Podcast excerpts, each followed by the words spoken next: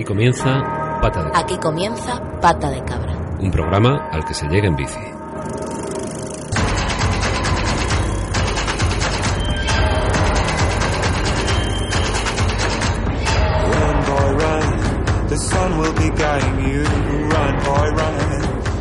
Muy buenas tardes, bienvenidas una semana más a Pata de Cabra, un programa al que se llega en bici. El otro día, un lunes, en mi plaza, plantaron tres árboles. Cuatro días después, uno había sido partido por la mitad en un claro caso de vandalismo infantil mal corregido. A la semana, el segundo de los tres árboles tenía una pinta horrible. Casi se podía decir que había tirado la toalla y que asumía de buena gana su lenta y agónica muerte. El tercero resiste, y los propietarios de los bares, que explotan para su beneficio la plaza de todos los vecinos del barrio, ya le han dado uso. Es una sombra perfecta para la mesa número 4, aunque esa rama parece que estorba para colocar la sombrilla de la 5. The secret inside of you. Run, boy, run. This race is a prophecy. Muy buenas tardes. Os recordamos que estamos emitiendo desde los estudios de Agora Sol Radio, radio libre, autogestionada y asamblearia y que te puedes poner en contacto con este grupo subversivo de ciclistas a través de nuestro Twitter, es arroba guion bajo pata de cabra guion bajo, en nuestra web www.patadecabra.es o incluso a través de Facebook. Si nos escuchas, que sepas que queremos ser muchas más personas, así que comparte con tu gente, retuiteanos, facebookeanos. Sara Rojo en la técnica, el profe Canalla, Neo J, Juanite, Javier que os habla a los micros. Estamos todos, así que si os parece, comenzamos.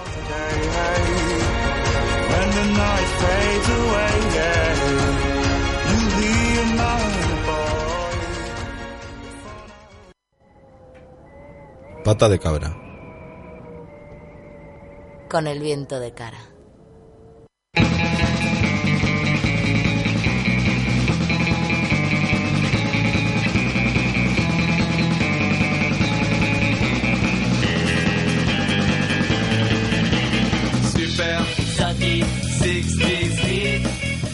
Bueno, y este pata de cabra lo hemos querido dedicar íntegramente a hablar del aire que respiramos en las ciudades. ¿Y por qué? Bueno, pues porque este ya pasado mes de marzo el Ayuntamiento de Madrid presentó un plan de calidad del aire con un horizonte a más de 10 años para conseguir reducir los niveles de polución actuales.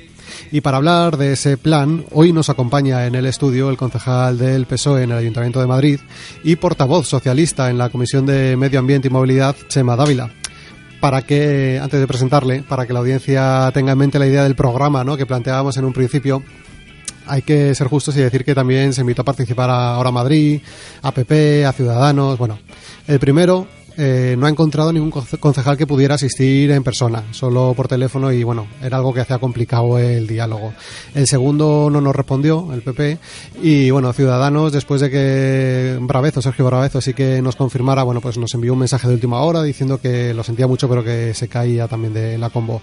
Así que bueno, tenemos aquí a Chema, que lo primero es darle muchísimas gracias porque venir un sábado aquí a Agorasol pues eh, no es fácil, así que muchísimas gracias por venir y mm, yo creo que aprovechamos esta oportunidad que se nos brinda eh, que de, de poder entrevistarte, que, que es todo un lujazo. Así que bueno, con Chema Dávila es con la persona con la que vamos a hablar. ¿Qué tal, Chema? ¿Cómo estás? Muy buenas, ¿qué tal? Eh, el plan A mm, recoge, si no me equivoco, unas 30 medidas, ¿no? De las cuales eh, las más sonadas tiene que ver con restricciones a los vehículos privados, pero no solo eso, sino que también plantea como cuatro programas de acción, ¿no? Eh, movilidad sostenible, regeneración urbana, adaptación al cambio climático, sensibilidad ciudadana. Mm, Lógicamente lo que más eh, viene hoy aquí a colación en este programa es la movilidad sostenible. ¿no? Oye, Chema, eh, tú, así para empezar, ¿no? Eh, una rápida. Del 1 al 10, mm, ¿qué nota le das a este plan A? Bueno, yo creo que lo primero que hay que plantear es que es un buen punto de partida. O sea, yo creo que en la Ciudad de Madrid lo que necesitábamos era abrir este debate. Yo creo que el equipo de gobierno ha sido valiente y se ha puesto en ello, con lo cual bien. Yo le daría pues un 5,5 o 6. O sea, yo creo que es un plan mejorable que tenemos que debatir entre todos. Pero ya simplemente que se ponga encima de la mesa es bueno. Ya otras administraciones lo hicieron. El Partido Popular en su día también hizo un plan. Pero claro, la diferencia del Partido Popular que hacía planes con la época de Gardón que eran muy bonitos en el papel, pero luego no los cumplía. Con lo cual, en este caso yo creo que hay una voluntad política mucho más clara de tirarnos a la piscina, debatir, hablar y, y sacar cosas adelante. desde el Grupo Socialista, eh, he leído ya en alguna noticia ¿no? que hemos estado aquí documentándonos, ya habéis eh, empezado a trabajar en posibles mejoras ¿no? de, Mm. de este plan antes de que, de que se apruebe. Claro, nosotros presentamos el último pleno, ya presentamos una serie de medidas, porque una de las cosas que se planteaban en el plan era un horizonte en 2020 ya los vehículos que no tuvieran distinción de medioambiental, en la nueva categoría que hace la Dirección General de Tráfico, pues aquellos que no tienen esa etiqueta son supone los que más contaminan, ¿vale?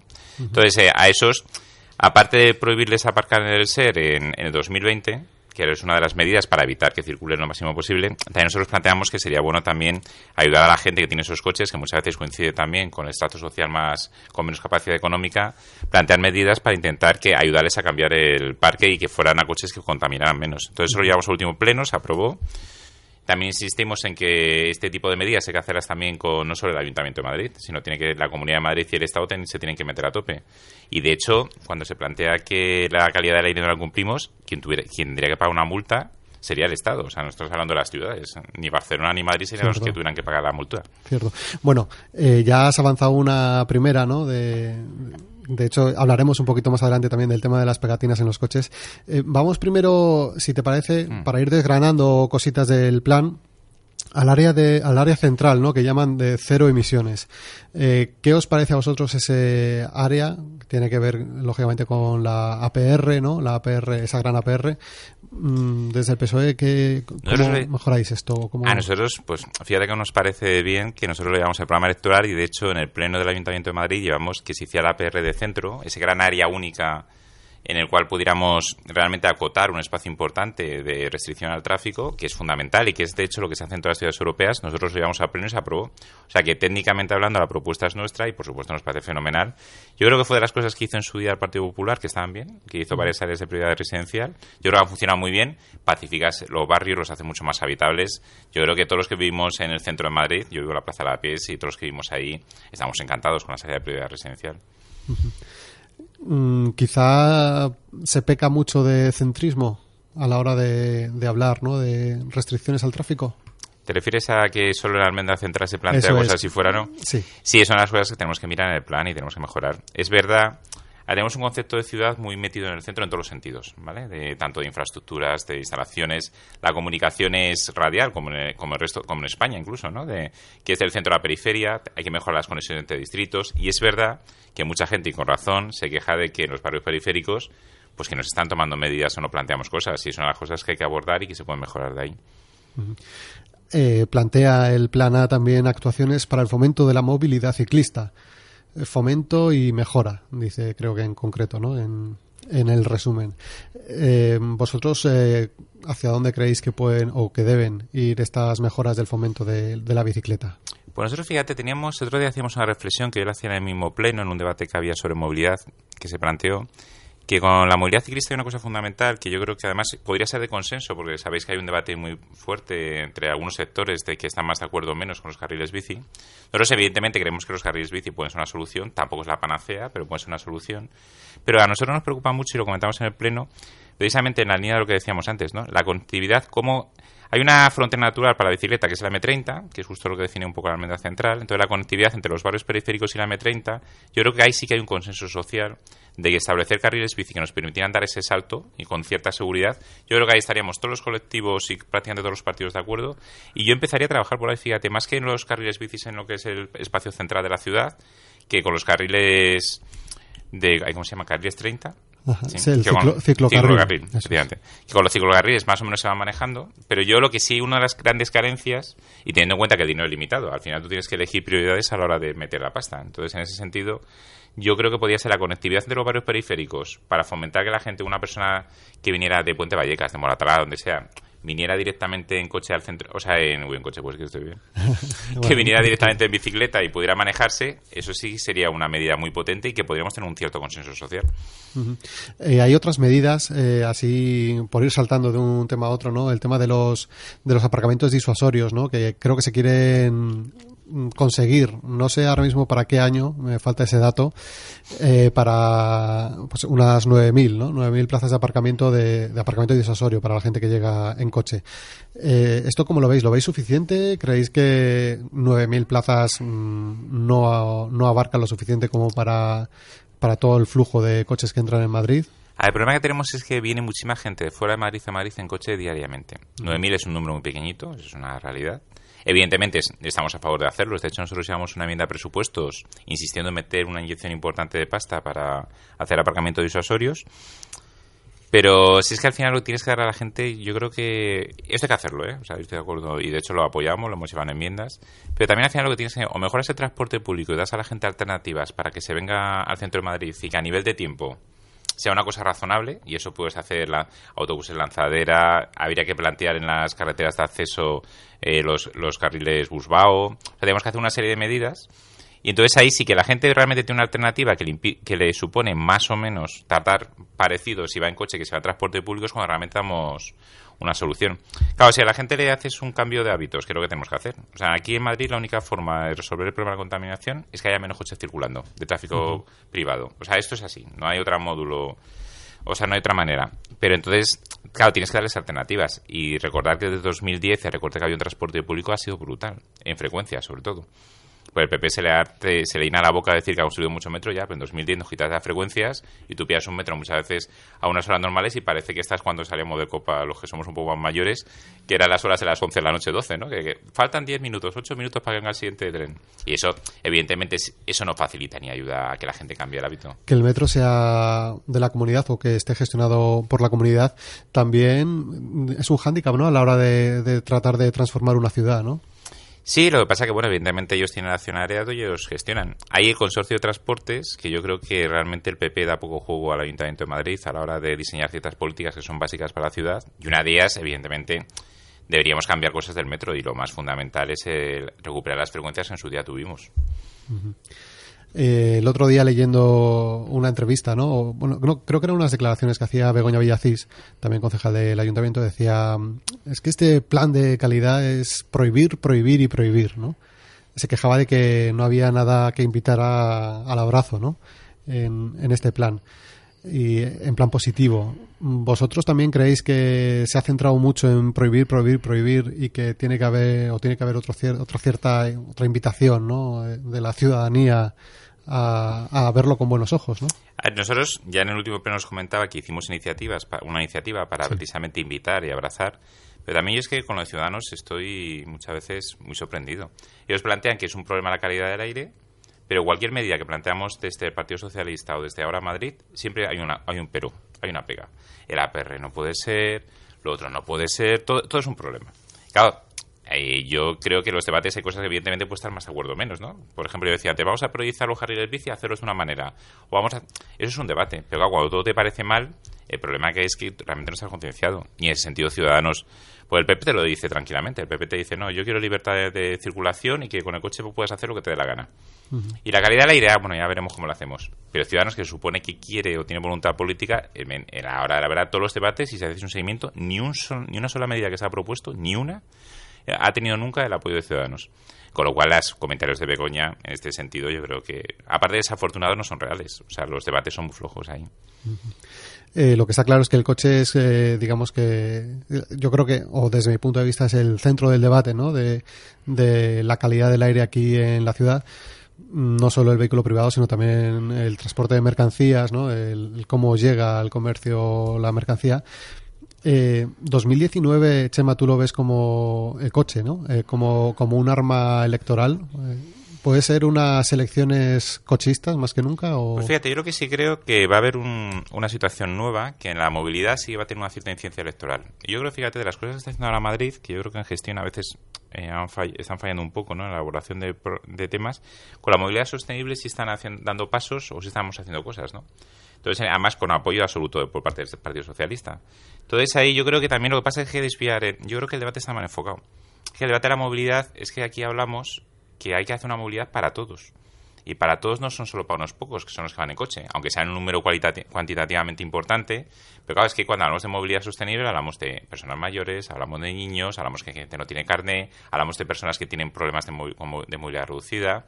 Entonces, es que el debate no está en que si eres coche o fuego o no lo eres, está en debate de cómo hacemos un diseño de ciudad que sea habitable para todos los habitantes de la ciudad, independientemente de que tengan carne de conducir, no lo tengan, tengan coche o no lo tengan.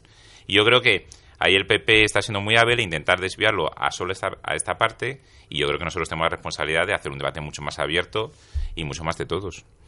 Leyendo alguno de los párrafos iniciales me daba la sensación de que es una declaración de intenciones bastante loable, pero que para llegar a medidas concretas eh, podía ser un poco palabras al viento, ¿no?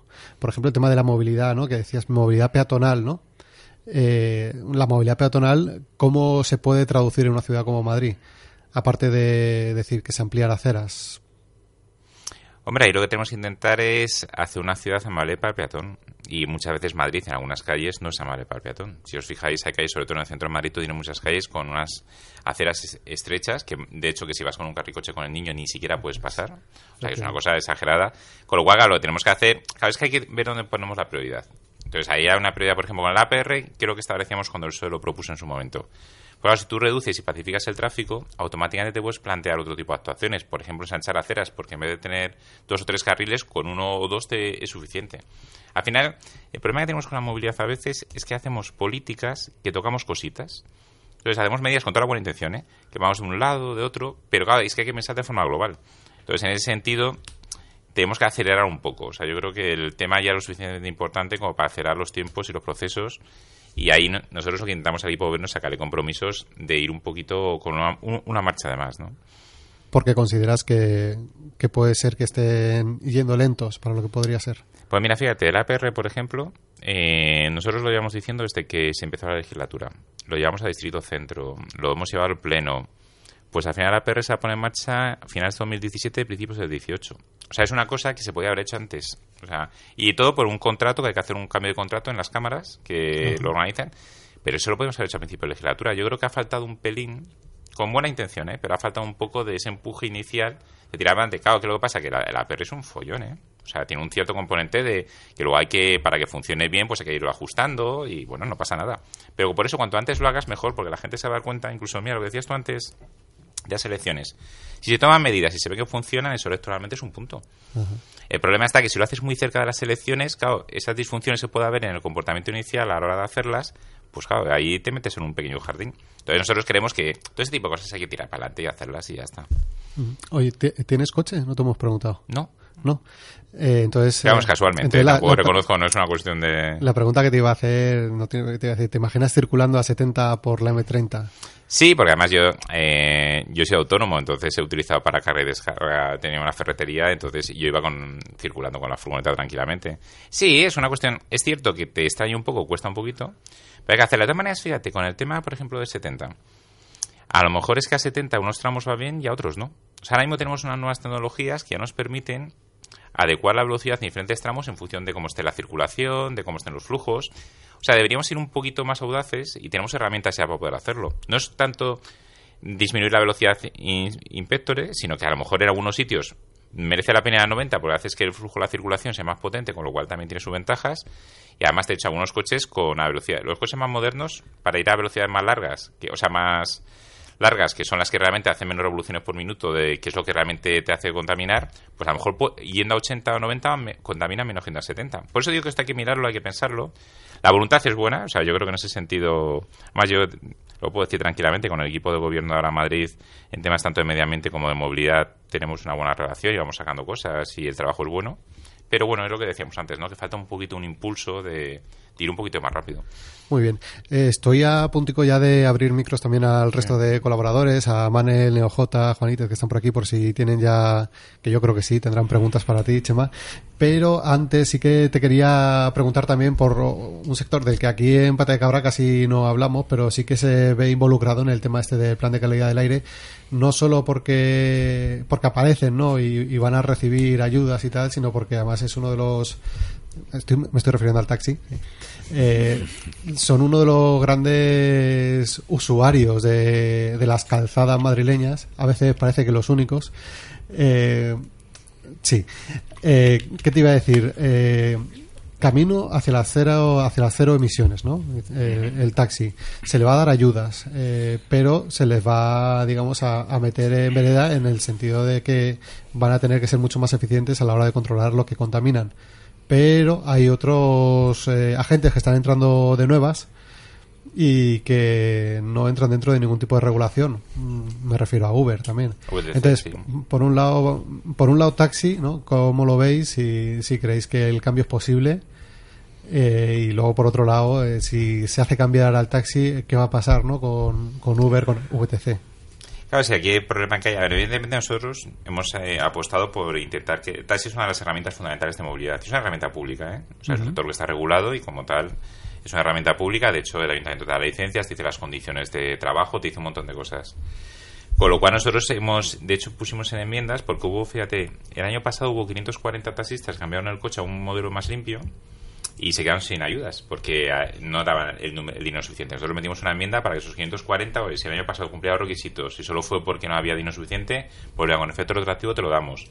Hemos aumentado un millón que planteaba el equipo de gobierno un millón y medio de euros las ayudas al sector para que lo puedan hacer. O sea, yo creo que ahí nosotros, tanto el Partido, el partido Socialista está volcado en este caso con que el sector taxi sea lo más limpio posible. De hecho, ya no se van a hacer el año que viene, yo se lo he planteado al equipo de gobierno, nosotros lo apoyamos, que si haces una renovación de coche ya tenga que ser directamente coche limpio, ¿vale? O sea, en en 2018 ya todas las renovaciones de coche que quieras hacer, si tienes licencia, tienes que irte a un coche limpio. Y luego el problema, como bien has señalado, son las VTC, en este caso Uber y, semejantes. Yo creo que hay una competencia desleal al sector del taxi clarísimamente ahí. Yo, yo Uber no consigo entender cómo no hacemos medidas más concretas para intentar controlar eso y evidentemente lo que no tiene ningún sentido es al taxi pedirle ciertas cosas y a su VTC no. O sea, eso es una barbaridad y evidentemente eso habría que regularlo. Lo que pasa que es que aquí tenemos un problema que la Comunidad de Madrid es quien legisla esto y, la- y el juego de mayorías en la Comunidad de Madrid no nos ayuda en este tema.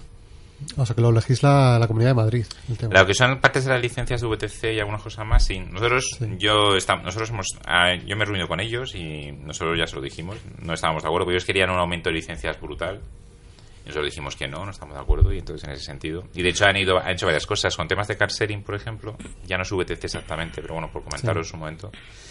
Es- hicimos una medida que trajo cierta también dificultad, cierta polémica, que era que decíamos que cualquiera que quisiera hacer un servicio de car sharing en, en el distrito centro o en la ciudad de Madrid, que tenía que ser con coches eléctricos. No, di- no dimos oportunidad de hacer. Y de hecho ahí la patronal estuvo pues dándonos bastante la brasa aunque abriéramos. Pero es que tienes que apostar al final, que esto es una apuesta política. ¿eh? Y esto sí es política, es ideología. Yo lo tengo muy claro. La movilidad depende cómo la gestiones, pues estás marcando ideología. Entonces yo creo que ahí tenemos que ser valientes a hacer una apuesta de movilidad sostenible, que es una apuesta de izquierdas, es así de simple.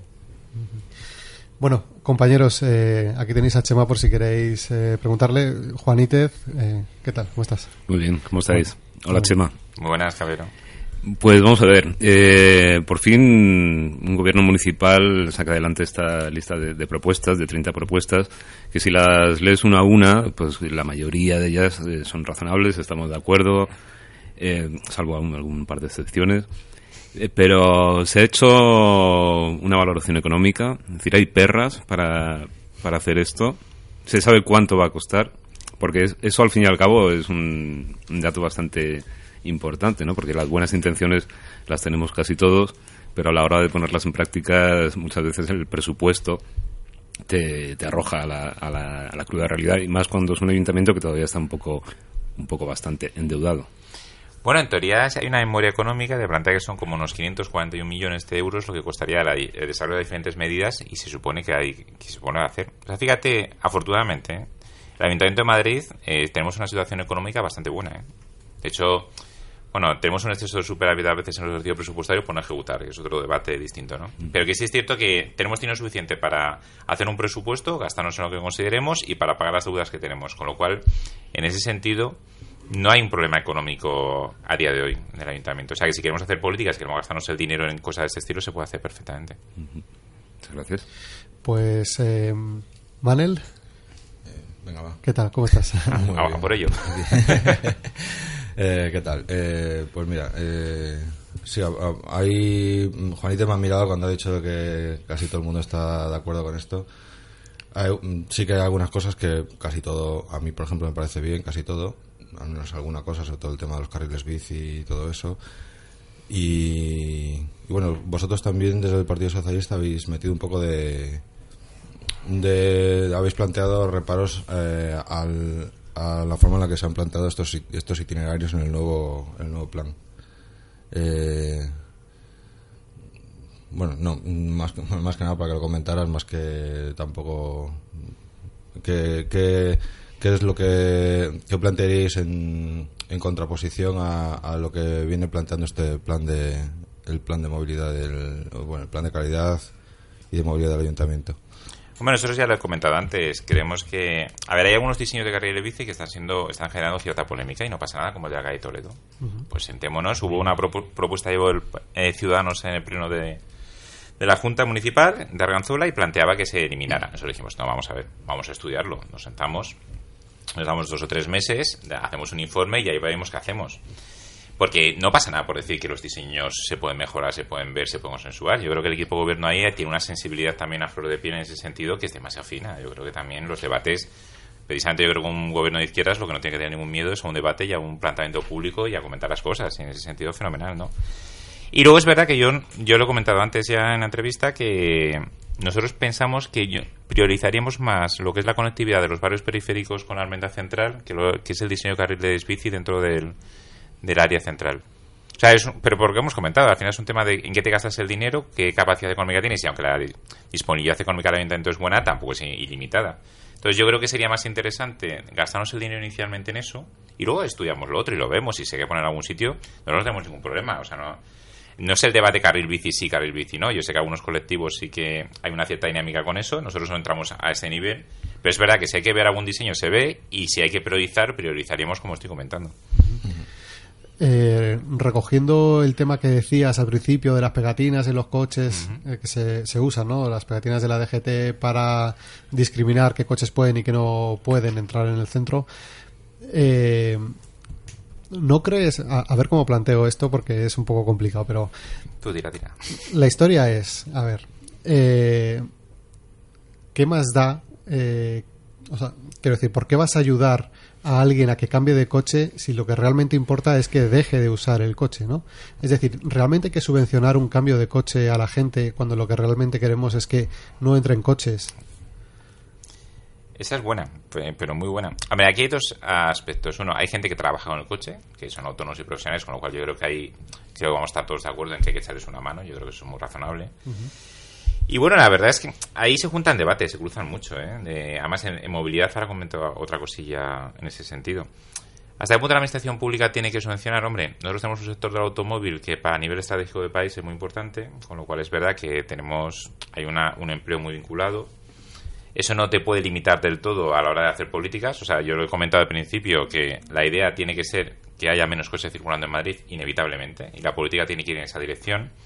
Lo que pasa es que es cierto también que normalmente, a mí una cosa me da un poco rabia, ¿no? Que al final eh, la gente que tiene peor coche no es porque quiera, es que normalmente tiene una condición socioeconómica diferente.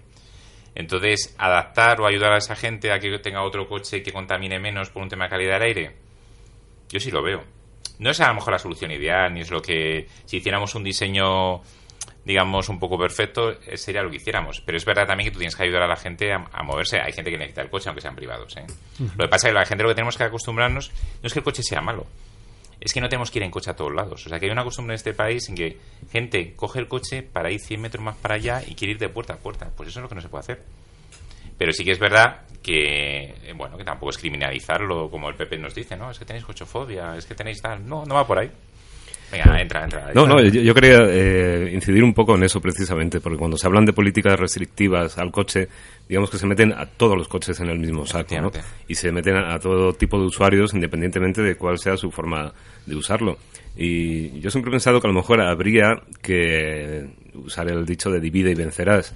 Entonces, eh, apoyar a la gente que realmente necesita el coche en sus desplazamientos diarios, porque hay gente que realmente lo necesita.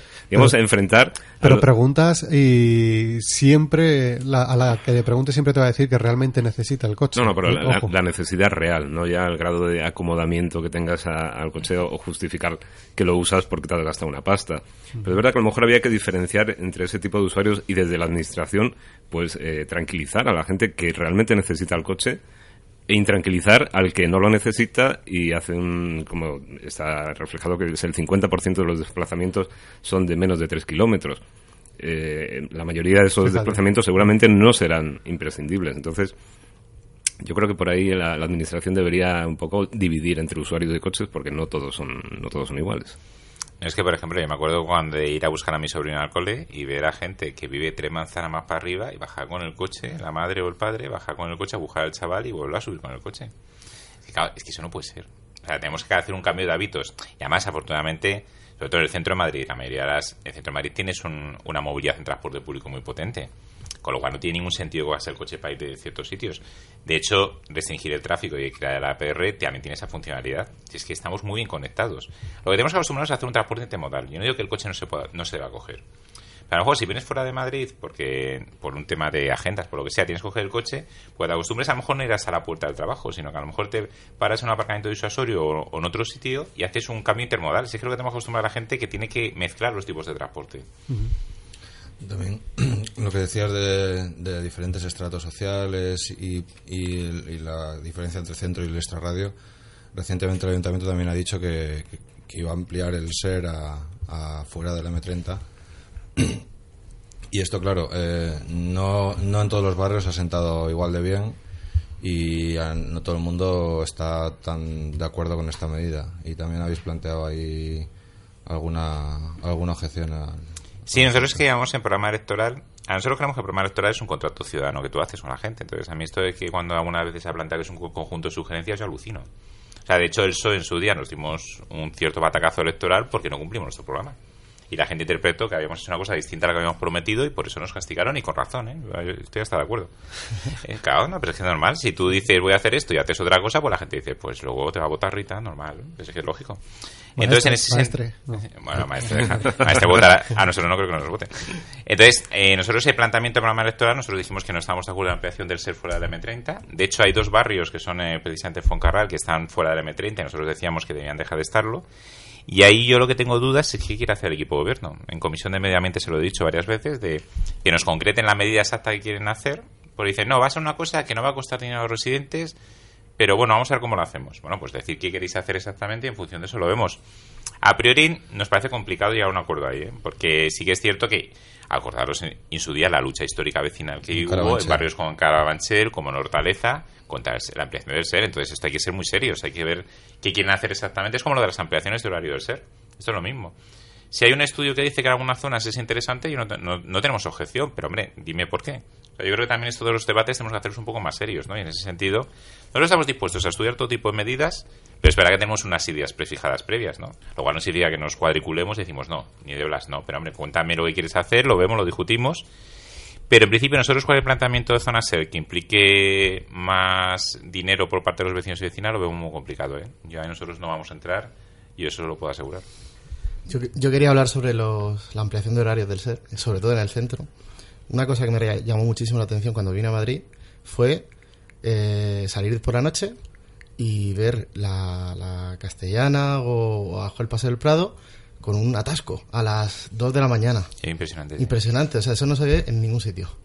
Entonces, eh, yo, en ciertas zonas, yo creo en el centro está bastante justificado que se amplíe la zona SER, porque es que eh, llegan las 9 de la noche y todo el mundo coge el coche y está deseando ir a aparcar eh, y viene al centro para salir y por la noche, que es cuando más movimiento de Sí, gente hay, la verdad es que viene, loco, viene sí. a aparcar. Y, y en Madrid es loquísimo el, el tráfico que hay por la noche. Entonces, yo creo que por, por lo menos para el centro es bastante adecuado esa Yo, medida. ahí- yo casi te, te disentiría porque si vamos a hacer una PR en todo el centro, ¿qué sentido tiene? La, periferia de ese centro, ¿no? Claro, es que ahí la jugada está. Ese, el comentario que has hecho tú ahora mismo lo hice yo en pleno, ¿no? De. A ver, si vamos a hacer APR, pues no tiene ningún sentido que, al menos en el centro. Que es cierto que hay algunas zonas que, con sobre todo relacionadas con el ocio nocturno, tienen una densidad de tráfico o de circulación muy grande. Pues planteemos ahí hacerlo. Puede ser una opción, a lo mejor la zona justo, la frontera adyacente con el distrito centro, puede Claro. ser una alternativa. O algunas zonas concretas que realmente se tengan detectados que pasa eso. Hombre, no tiene ningún sentido irte de copas con el coche. Si es que esto es una cosa Bueno, sí, partiendo de que partiendo de ahí ya es una, es una cosa que es antinatural. Pero luego dentro de eso, pues hombre, si, a ver, la administración pública está para, claro, los que creemos que la administración pública tiene que intervenir en la sociedad, está para regular ese tipo de disfunciones. Que estamos barrios, zonas que tienen problema, ampliemos el ser ahí. Pero vamos a detectarlo, vamos a verlo, nos ponemos encima en una mesa, lo, lo debatimos y tiramos para adelante. Yo soy muy pro ser 24 horas, ¿eh? 365 días. Pero bueno. ¿Sería una utopía plantear una APR en todo el municipio? Hombre, yo creo que tenemos que ir avanzando poco a poco, porque yo creo que al final los barrios, por ejemplo, cuando tú lo haces en centro, yo estoy seguro que los barrios, los vecinos de los barrios periféricos dirán, joder, yo también quiero esto para mí. Claro. Yo vivo fuera de justo Claro. de la APR de, de O sea, Lavapiés. que te vas a comer todo el marrón. Claro, porque se produce ese efecto frontera un poco. Efectivamente. Por eso, por eso a lo mejor tenemos que ver, precisamente por ese efecto frontera, si hacemos ahora la ampliación del ser en esa zona para que los vecinos podáis aparcar de forma más razonable, tienen más posibilidades. Yo a mí es que lo del APR, yo soy un enamorado del APR, pero porque quizás lo, vi- lo, vivo y claro, de repente tú vas por la pies y es que el tráfico está pacificado. Es que la prioridad es el peatón. De hecho, la gente va a veces un poco, somos un poco anarcas para eso. Vamos por el medio de la calle pone- y realmente el coche al final te tiene que pitar, pero claro, el coche ya va despacísimo por ahí. O sea, ahí te- de, de forma natural el coche sabe que ese territorio es un territorio de la gente. Sí, sí, de hecho se nota que, que el peatón ya eh, ha ocupado toda la calle Efectivamente. y esos derechos que tenías antes con el coche, incluso con la bici, ya no puedes ni siquiera No, ya tiene- exigir, decir, que voy por la calzada apártate, sino tienes que ir muy despacito y con respeto, aunque vayan caminando por el medio de, de la Pero, calle. pero eso lo decía, me dijo, me acuerdo que me dijo uno del PP en su día que era, la izquierda a veces somos un poco cursi con el lenguaje, ¿no? Nosotros- yo hablaba de, pues eso es una democratización del espacio público. Al final un espacio público sí que es de todos. Y es que es una forma realmente de que cualquier persona, independientemente de su condición, sus problemas de movilidad, sus años, todo, eh, tenga más capacidad de, de ocupar el espacio que, se le, que está la gente, ¿no? Bueno, pues en el pata de cabra de hoy, por cierto, eh, estamos en Agorasol Radio, hay una gran parrilla estupenda, pues hay programas de todo tipo, ¿no? Musicales, eh, hasta punkis tenemos, ¿eh? Por aquí, hay algún programa punky. Eh, podéis conectaros en www.agorasolradio.org y ahí podéis disfrutar de todo lo que, lo que se ofrece por aquí.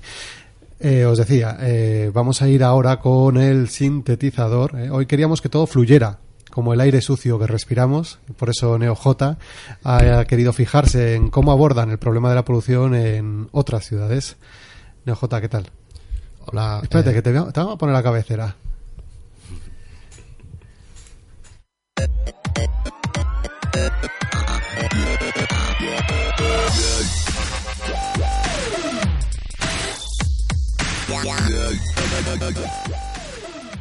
Ahí está, ¿eh? ¿Qué tal? ¿Cómo estás? ¿Bien? Muy bien. Bueno, Anticontaminantes 10. anticontaminantes días. Oye, me has dicho que ibas a echarle un ojo a otras ciudades, ¿no? Y, y comentábamos, ¿o qué? Sí, sí, me he fijado en un, en un artículo que, que he sacado de- del Foro Económico Mundial, Sí. bueno, donde se fijaban en, bueno, en unas cuantas ciudades europeas y de, de todo el mundo que abordaban pues planes para, para intentar ser, aquí no, el artículo está en inglés, lo llaman car free, o sea, libre de coches y de, y de emisiones contaminantes producidas por ellos. Entonces, bueno, he ordenado un poco los datos por, por fecha. Ala. Se nos ha caído Juanítez. Ya está, todo solucionado. Entonces quería, quería un poco comentar aquí en antena lo que nos va a venir en estas ciudades por, por fecha. Entonces, bueno, mm, cosas aplicadas ya. Eh, París aplicó en 2014 la primera prohibición como por matrícula par o impar en días de alta contaminación. Eso lo conocemos también en Madrid. Ha Sí. ocurrido eso también una vez. Una vez. Pero sí. bueno, los pioneros aquí fueron París. Nos hemos copiado esa medida. En 2016, también París eh, ha empezado a prohibir eh, durante los días de la semana a los vehículos ah, más antiguos de 1997. Todos los, los coches más de más de 20 años, pues eh, ya no pueden circular por el centro. Aquí en España los coches son clásicos a partir de los 25, creo recordar. ¿Puede ser? Bueno, es un dato que no tengo para nada Creo que son 20. confirmado, pero sí, 20 25. 25. Lo digo porque hay un Golf que mola mucho, pero que ya es también Claro. es clásico, ya no... en fin. Ah. En 2017 Atenas, o sea, este año, eh, ha empezado también a prohibir eh, mm, en ciertos días de alta contaminación también por, por número de matrícula. O sea, esto parece que es una medida que se está extendiendo sobre todo en ciudades con, con bastante contaminación como es Atenas, París o, o Madrid. Londres, que también lleva tiempo prohibiendo cosas, este año también ha empezado a, a implantar un cargo por congestión en los días de, de alta contaminación y en horas punta. eh, si tú entras un- a- con el diésel a esa zona, pues te cobran 12, eu- lo- 12 libras y media por día. Sí, en ciertas zonas, no en todo Londres, pero, pero esto está- ya está, está aplicándose. Lo llaman, ¿cómo es? Con, congest- eh, Congestion, congestion charge. Congestion Charge, lo, tenía, lo, lo tengo por aquí apuntado. Vale. Eh, Bruselas eh, también ha empezado a prohibir los coches más antiguos de 1998 en, en el centro de la ciudad a partir de, de- de 2018. Lo- En general, esta tónica que, ahora veremos en, en otras ciudades se está empezando a, a implantar. Eh, en 2020, que es el año un poco que se ha marcado en muchas ciudades, incluida Madrid, para, para sus prohibiciones, pues bueno, tenemos la de Madrid que ya conocía, la de prohibición a los coches de más de 20 años de aparcar en el, en el SER y también un poco el rediseño de las calles más transitadas, que estamos últimamente sufriendo, o eh, de- degustando, más bien. Pero bueno, eh, luego ciudades como Chengzhou de China eh, mm, quieren hacer que la mitad de las, de las vías sean solo para andar o ir en bici y donde estén totalmente prohibidas los coches. Eso es bastante raro en una ciudad china, pero ahí la verdad es que es donde sufren los mayores índices de contaminación. Últimamente estás teniendo tu querencia por fijarte en China, ¿eh? Sí, los, chinos, Ah, los chinos tienen sus historias. ay, bueno, bueno, bueno. En París, otra vez París, en 2020 van a doblar el número de carriles bici que hay por allí eh, y en ciertas calles solo se podrán circular en coches si son eléctricos. Eso ya lo tienen planificado para hacer en 2020. Y otra vez Londres, en el mismo año, tienen pensado prohibir a todos los vehículos diésel en el centro de la ciudad. Fíjate. Oye, esto de los diésel, ¿cómo lo ves? Bueno, pues fíjate, eh, nosotros llevamos una, para seros sincero del todo, ¿no? Llevamos una propuesta de esto de las eh, desgrabaciones o los incentivos fiscales que planteamos. Di- pusimos coches también a cambiar de al coche C, ¿no? Desde indistintivamente al coche C. Y el equipo gobierno ahí, de forma muy razonable, planteó, nos planteó una enmienda, decir, oye, espera, hay que ex- excepcionar el diésel. El diésel no, digo, ah, pues es verdad, no nos hemos dado cuenta. O sea, que incluso... Yo nosotros... A ver, el diésel está muy demostrado los problemas que produce, entonces en ese sentido hay que desincentivarlo. O sea, por ejemplo, hay una cosa que no tiene nada de lógica, que en los planes estatales de, para cambio de coche estemos planteando en algunos sitios cómo vamos a cortar el diésel y de con dinero público se está dando dinero para cambiarte a un coche de diésel. Es que eso, los planes PIB, por ejemplo, tienen que empezar a aplicarse con criterios medioambientales. Ah, no, porque es que si no nos tiramos piedras contra nuestro propio tejado. Y de hecho, los fabricantes de coches, yo he tenido la oportunidad de reunirme con ellos varias veces porque evidentemente están muy interesados en todo esto que estamos planteando. Hombre, Ellos van a ir eh, van a ir a la fórmula ya del diésel poquito a poco, lo van a ir amortizando, yo estoy convencido. Porque al final se dan cuenta que realmente, bueno, el- aparte del engaño masivo que hubo con las emisiones, que todos lo sabemos, eso ha sido espectacular. el multón que le decíamos que poner era impresionante. Eh, entonces se está demostrando que el diésel no es la solución. Con lo cual, en ese sentido, yo creo que tiene que ser nuestra última prioridad y sí que habrá, plan- habrá que plantearse poco a poco pues algunas restricciones en contacto con el diésel. Lo que pasa también lo que comentamos, que hay un peligro y es verdad que es que al final quien tiene normalmente los coches peores o los coches más contaminantes o la gente que realmente tiene menos capacidad, ¿no? Entonces vamos a ir hacer un ten con ten de cómo lo vamos resolviendo en ese sentido. Eh, bueno, me he saltado antes del año 2019, que es un año paradigmático, sobre todo para, para la primera, digamos, que ha dado el paso de, prohibir todos los coches en el centro de la ciudad, que es Oslo, que ya lo tiene planificado. Eh, es una zona, la verdad es que un poco reducida, pero bueno, eh, por lo menos ha dado el paso de decir que esa zona va a ser totalmente libre de coches. O sea, no, no van a permitir, bueno, algo así como una APR, pero para todo el mundo. ¿no? Supongo que dejarán alguna restricción. Y en ese mismo año 2019, eh, en el artículo hacía menciones, el artículo de, está en inglés, a Carmena eh, decía que se había comprometido antes de terminar su mandato de que en la Gran Vía solo circularan eh, autobuses, taxis y bici y, y que los coches no, no podían circular por allí. Entonces, bueno, no sé.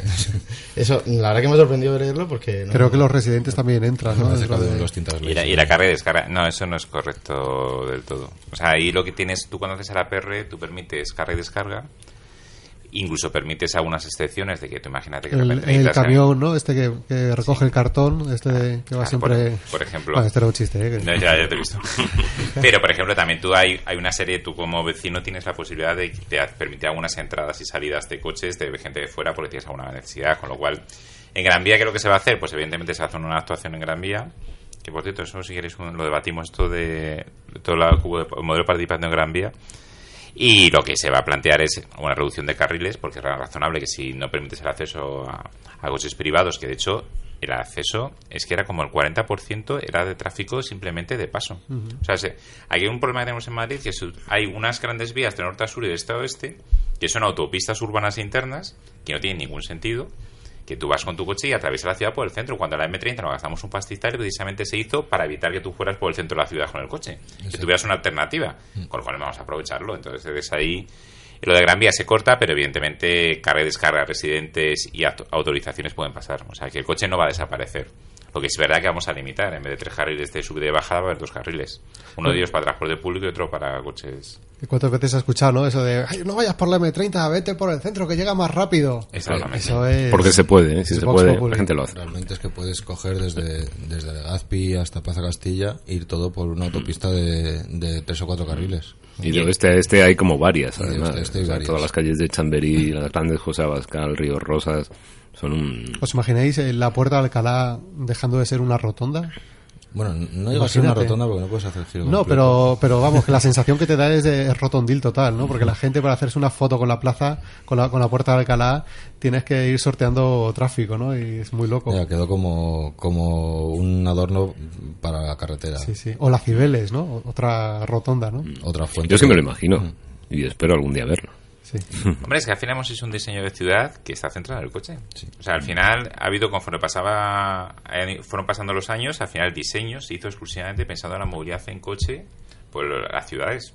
Lo cual, aparte, muy poco democrático, por lo que hemos dicho antes, porque la población es mucho más que los que son conductores o usan el coche, es que medioambientalmente no tiene ningún sentido. Es que ves fotos antiguas y ves ahí las cibeles, la gente paseando al lado, la- Claro. las, porque eran plazas, eran fuentes, era para que la, la gente pasara, no para que pasara el coche. Bueno, eh, hasta aquí el repaso, ¿no? De, de la- ah, sí, ¿tienes una cosita más que decirnos? Sí, Mira. 2025, eh, otro año paradigmático. Sí, venga. terminar con Tiene eso. una rima muy fea. Sí, ¿no? Bueno, siguiendo con Oslo, eh, Oslo se adelanta a, a lo que va a ser Noruega, todo el país. Van a prohibir eh, en todas las ciudades acceder al centro de, la- de las ciudades con, con vehículos contaminantes. Eh, Atenas va a prohibir el diésel en el centro. Madrid también tiene pensado, no sé si esto se lo, lo querrá aplicar, eh, prohibir los diésel también en el centro. Eh, Copenhague mm, se va a declarar ciudad libre de emisiones descontaminantes. Y, y Hamburgo, bueno, mm, va a hacer como una especie de, bueno, esto va a ser más allá, 2035, va a hacer una especie de redes verdes donde va a estar interconectado una serie de parques y zonas donde se puede ir andando sin necesidad de cruzarte con ningún coche.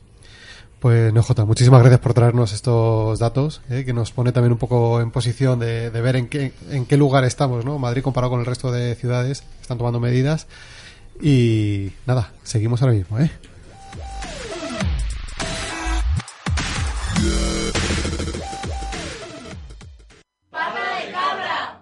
Felicidad. Agorasol. Agorasol. Asambleario Agorasol. Agorasol. Eh, perfecto. Ahora Sol. Agorasol.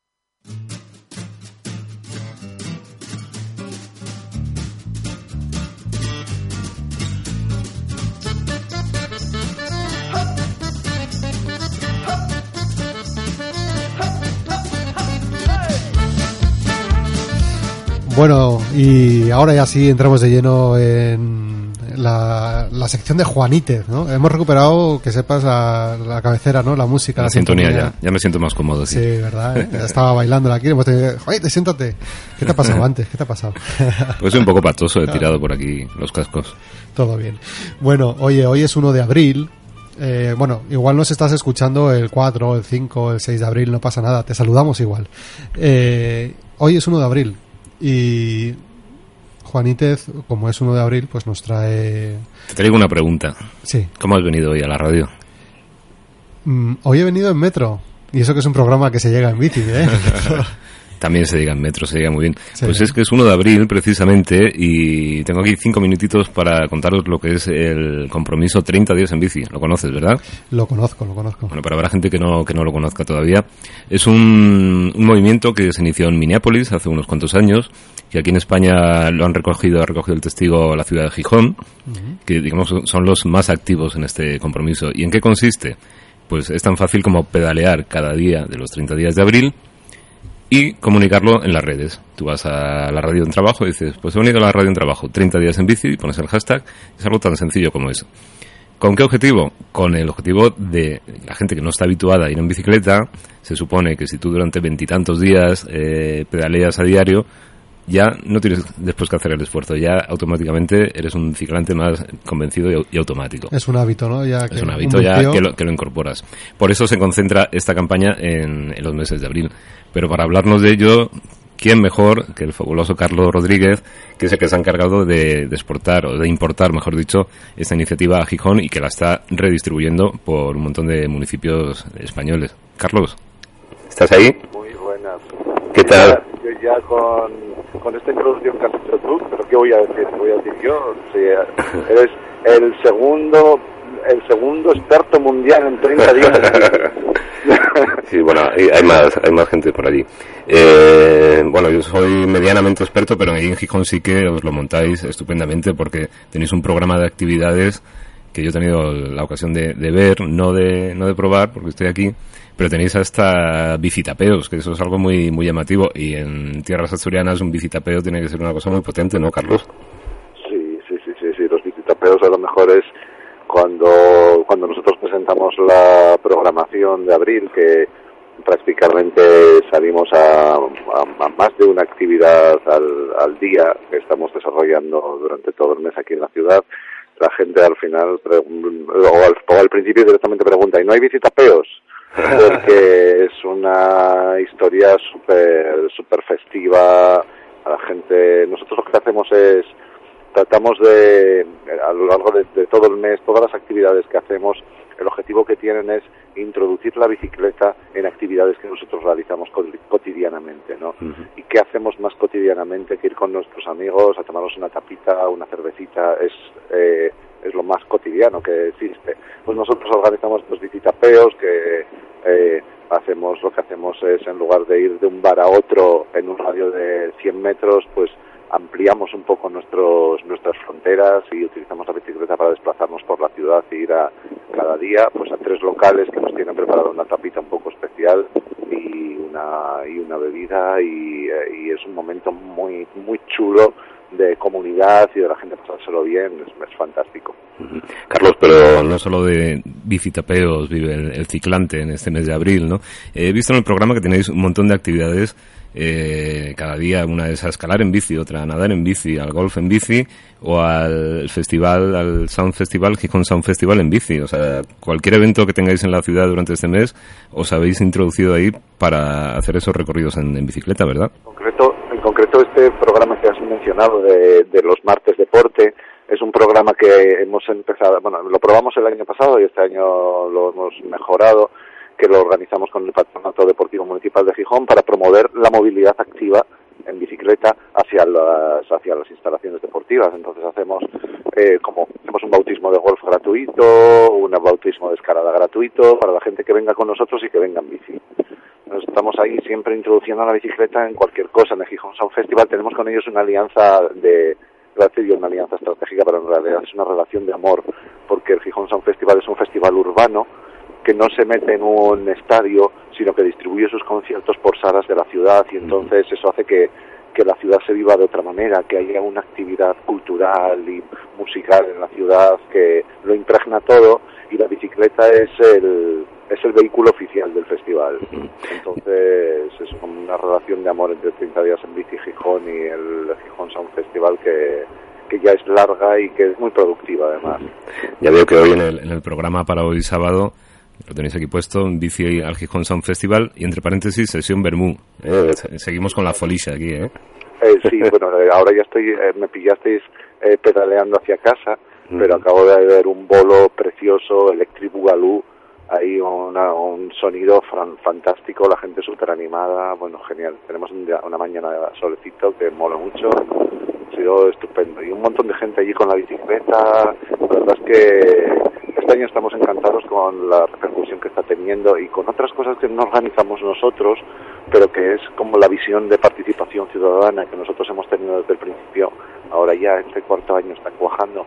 Y ayer, bueno, no, no os quiero dar la, dar la, la, la vara, pero ayer eh, estuve en una rueda de prensa que hicieron unos niños en un colegio para presentar una historia que han hecho 400 una, una historia colaborativa entre 400 niños de diferentes colegios que han estado trabajando una cosa que han llamado el calendario de Alviento el calendario de Alviento en el que cada día de abril van a soltar una píldora al mundo de información sobre la bicicleta Qué bueno. y ayer ellos organizaron una rueda de prensa convocaron a los medios y ellos mismos se lo contaron como pros y es una cosa que yo estoy emocionado, se me pone todavía la, la carne de gallina al contar. No, no me extraña, Carlos. de que la gente hace cosas, porque en abril es 30 días en bici y eh, es lo que, es lo que cuenta, ¿no? Porque puedes organizar muchas cosas, pero pero cuando los demás hacen algo también es ya que, verdaderamente estamos teniendo una influencia. Pues nada, eh, Carlos, muchas gracias una vez más por acercarte a esta pata de cabra. Y desde aquí queremos recomendar a bueno, todo el mundo que se, que se una a este reto porque realmente es fácil. No hemos dicho que en la web de 30 días en bici.com eh, hay un formulario para simplemente para registrarte y digamos comprometerte. Tú metes ahí tu nombre y dices me comprometo a hacer eh, 30 días en bici. No pasa nada si no haces los 30, ni mucho menos. ¿No, Carlos? Nadie, nadie va a ir detrás de ti, pero es más que nada es una forma de, para los que lo hacemos todos los días, visibilizar que es posible y que lo hacemos y transmitir, eh, transmitir todas esas cosas positivas que nos aporta utilizar la bicicleta. Para otros es un pequeño reto que se forzan a sí mismos a salir de su zona de confort para hacerlo, porque les parece que es que es guay o que es ef- eficiente moverse en bicicleta o todos estos beneficios que todos sabemos. Hay muchos motivos por el que comprometerse a hacer algo y hacerlo hacerlo en, en abril, montar en bici. Pues estupendo, Carlos. Así lo haremos y, divulgaremos a mí no me la... cortéis, Sí. a mí no me cortéis sin aclararme si va a haber pata de cabra en abril desde Gijón. Es verdad, es verdad. Tengo que decir... Porque llamar para nada. Tengo que decir que hace un par de semanas eh, tuve la oportunidad de estar con Carlos en, en Gijón y bueno, pues nos tiraron los tejos para que hiciéramos una salida con la radio guerrilla hasta Gijón. Te prometo que lo vamos a hablar ahora después del programa con el equipo mientras tomamos unas mentas poleo. ¿eh? Yo creo que ya estoy viendo los ojos de Sandra de poco con la idea. No, no, sí. Interesados sí que están, eso ya, ya te lo digo. Así que te, te mantendremos informado. Muy bien. Venga, Un abrazo, Carlos. Muchas gracias, Juanita, y muchas gracias, Javi. Un abrazo. Gracias a todos. Venga. Venga, un abrazote. Nos vemos en abril pedaleando por ahí. A es verdad. Venga, hasta luego. Monta y pedalea. Pata de cabra.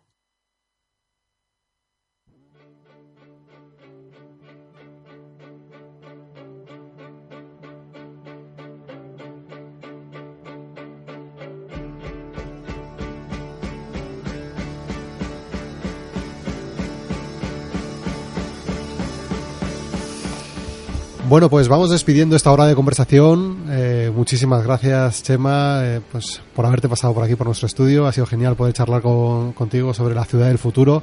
Por cierto, una última pregunta. ¿Tienes bici? Eh, no, tampoco. ¿Para qué te voy a engañar? No voy a... Entonces la siguiente pregunta tampoco la hago. ¿Y pata de cabra? eso, eso es más fácil. Aquí te, aquí te podemos conseguir pata de cabra. Bici ya, bueno, oye, todo se andará. Nunca se sabe. Nunca se sabe. Pues nada, que eso, lo dicho, muchísimas gracias por acercarte y nos seguimos viendo en las calles, ¿no? Por lavapiés, por, por Madrid, por un Madrid sin coches, ¿eh? Qué bonito. Va, qué gozada. Bueno, No. muchísimas gracias. Además, es una cosa muy agradable y muy directa, con lo cual, fenomenal.